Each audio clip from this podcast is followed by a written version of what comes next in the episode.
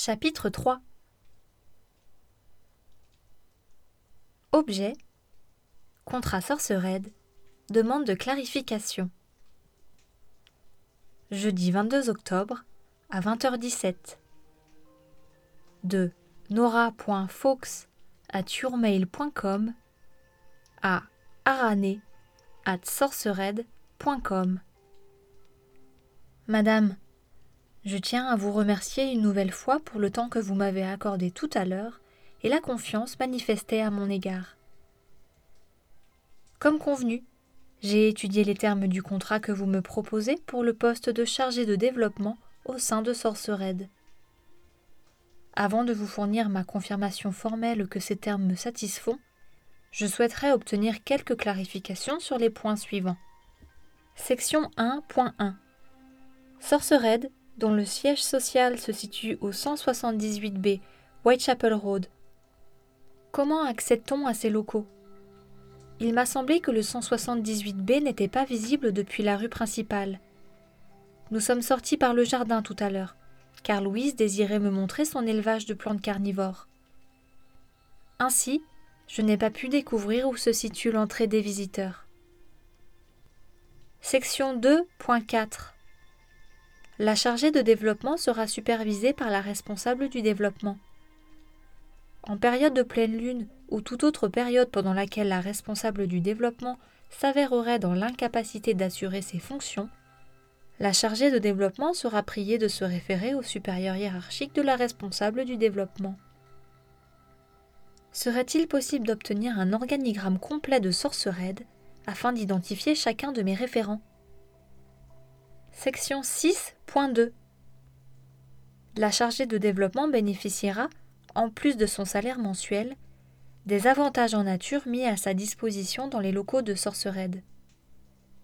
Ces avantages incluent l'accès aux potions du personnel, bang, babel, nectar, etc., et à la salle de repos, ainsi que l'utilisation des balais volants et boules de cristal dont Sorcered a la propriété le recours aux consultants gobelins en charge des retraites du personnel et tout autre service disponible sur place, sous réserve de l'accord express du référent hiérarchique direct.